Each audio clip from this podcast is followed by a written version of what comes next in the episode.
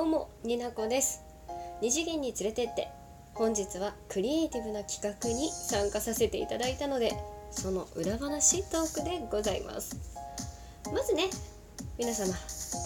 キャートさんのラジオトーク番組サウンドトークキャールーム聞いていただけましたでしょうか？最新回でございます。現時点でね。うん。あれ？まだ聞いてないです？あもう一回だけ聞いた？あもう一回聞いてみようか。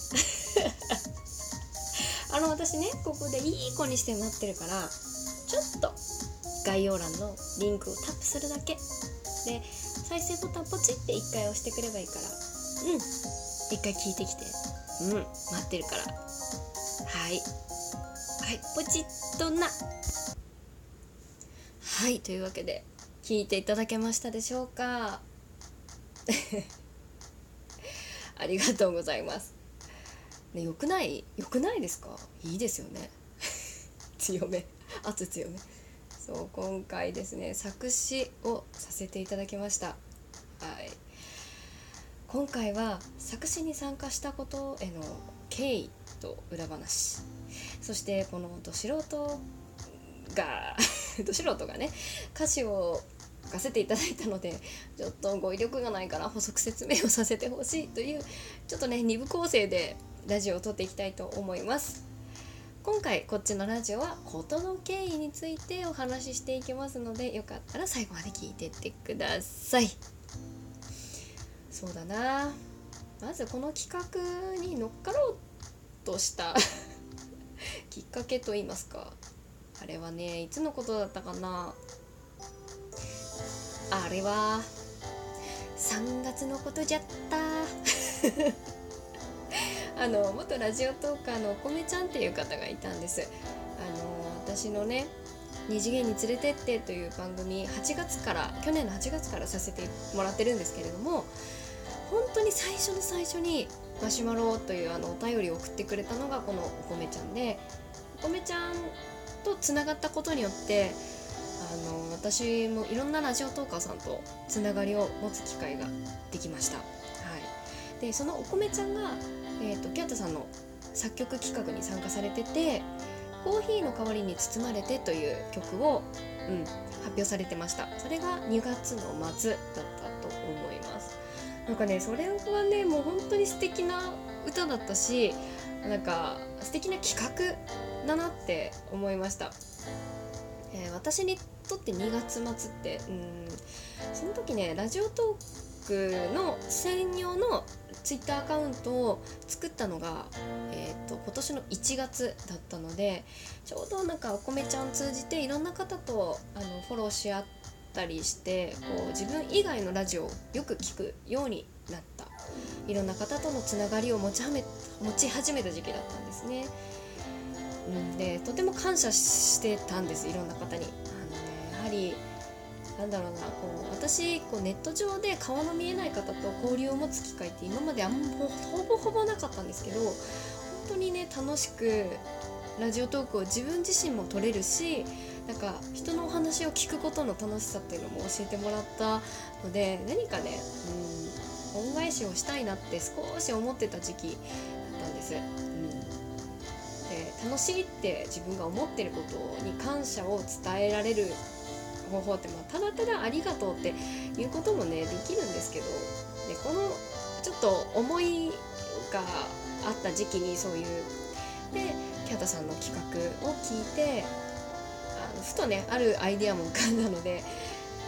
この自分にとって、まあ、新しい世界というか新しい人間関係を、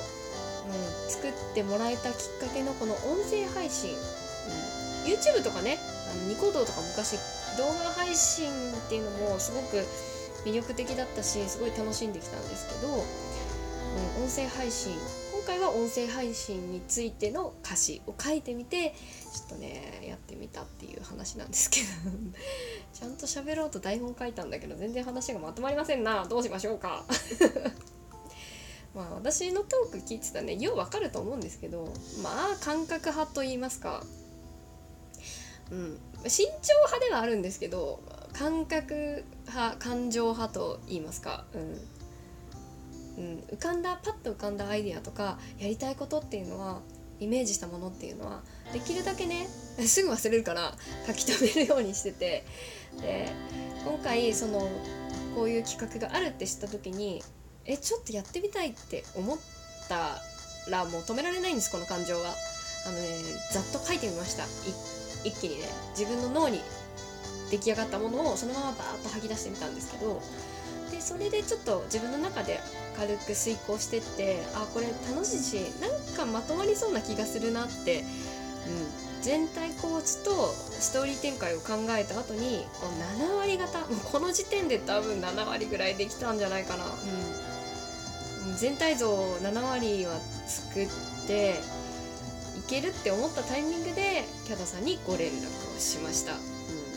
これがね3月4日の頃だったんで実質歌詞をザザッと書いたのは4日ぐらいかな。4日5日ぐらいかほんとね勢いで動くタイプの人なんですけど。えー、とてもねあのご連絡をして丁寧にご説明いただいてで自分の思ってることで歌詞がまあ大体7割ぐらい今作ってることで思ってるアイディアっていうのを伝えました。でこのアイデアっていうのが、まあ、お気づきの方もいらっしゃったとは思うんですけれどもどこか、うん、歌詞のどこかに配信者さんたちのお名前だったりタイトルの浮かぶような単語を、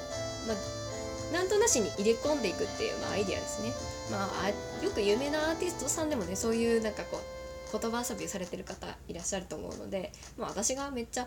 一人で考えましたみたいな アイデアではないアイディアではないんですけれども、まあ、なんかね、うん、察することができるレベルだけど確信を持つにはちょっと時間がかかるなっていうレベルでこう入れ込みたいなっていうちょっとねいたずら心と言いますか。そういうアイデアもキャットさんに伝えて、うん、お約束をさせていただきました。で3月にご連絡してもうすでにね6月まで、あの一緒にされる方が、まあ、毎月1曲って感じだったので決まってるっていうことを教えていただいたので、えー、私との曲っていうのは7月末配信っていうのを最初に教えていただいてまあまあまあ逆算して4ヶ月はあるなっていうことでまあね人はね期間があるとねだ もうなんかちょっと手離しちゃうのね。でもね詰めていく時間がそれだけあるんだから、まあ、考える余裕はいつだってあるわけですよトイレに入ってる時お風呂に入ってる時アイディアはいつだって降って降って迷れるものじゃないかなって私は思うので思いついた時にあの書き留められるようにスマホにメモアプリを入れたり、うん、その場で紙に書いたり、うん、して思いついたところね埋めてったって感じなんですよね。うん、コツコツしてたって感じかな。でそうだなまあなんとかねそして自分が思い描いたストーリーとして一つ形を、うん、作ったって感じですね。で実際その3月の時点で交流のあった方たち中心で、まあ、作ってる中であこの人の番組タイトルだったりお名前ラジオネームっていうのだったらこういう風に入れられるなっていうのがあこうあったら、まあ、ちょくちょくプラスしてってあの余計な言葉を省いてったっていうような遂行作業を、まあ、やってったって感じですかね。まあ、全員は無理でした。本当に申し訳ない。あのねみんなのこと好きなんだよ。でも全員は入れられない。超絶難しい人もいるじゃん。なんかねうまいこともうちょっと入れられたなっていうこともあるんだけどあんまりねこういじくり回りすぎるとちょっと全体的なストーリーが私の中で出来上がってたものがちょっと崩れちゃいやすくなるかなと思って、まあ、ギリギリまで粘ったんですけどあんな形になったって感じですね。うん歌詞についてはね あの改めてこのラジオの後もう一本撮らせていただきますのでもう説明させてください。語彙力が足らなすぎてねちょっとこれは説明がいるかなって思います、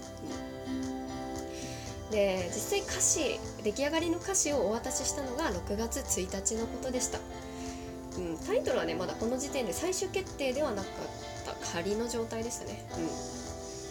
でタイトルの「ふふふフリートーク」というのが決まった私が決めた、まあ、これも思いつきなんですけど。がもう7月1日ですね。確か、うん、これもタイトルもね自分でつけておいてなんなんですけど。あのキャンタさんもおっしゃってましたね。あのすごいうまい感じであの持ち上げてくださってたんですけど。違うんですよ私。脳内でね、まあ、噛まないからさすがに。だから言いやすいだろうって勝手に思い込んでるからさ。実際口に出してみてごらんなさいよ。超絶言いにくいから。配信者泣かせ。ほんと申し訳ない。もうさ感覚人間は本当に無意識的にやらかしてますよね。ま あもうちょっとね資料深く生きていきたい。この時点で私の中にもう一つアイアイディアが浮かんでました。まあ皆さん一度聞いてるんでね、まあ、分かると思うんですけど。もともとねキャンタさんのお腹にお腹の中には宝物がねいらっしゃるっていうのは知っていましたからこうお歌を歌うのがちょっと厳しいかなっていう時はまあね正直私が歌う流れでちょっと覚悟しておいてはいたんですけど6月ある番組が立ち上がりました。私と二度寝さんのニナノで言えないニナドネのおうちというね番組が立ち上がりましたね。別に何の計算もなかったんですけどね。いいタイミングでしたね。頼みますよそりゃ。だって二度寝さんバンド経験者です。ボーカルです。もう頼む以外ないでしょ。もう歌声も知ってたしうん。ふふふって言わせたいじゃんそして。もうほんとね。本当にありがとうございました。まあそういった経緯で二度寝さんにこう歌を歌ってほしいですってお願いをしてキャンタさんに依頼をするという流れで。ね配信まで至ったわけでございます。もう私はもう歌詞を提出してからはもうさ楽しむ楽しみに待つばかりよって思ってたんですけど実はねこの後にちょっとハプニングが起こりますというところでお時間が来ましたので次回へ続きます。最後まで聞いてくれてありがとうございました。また次も聞いてね。になこでした。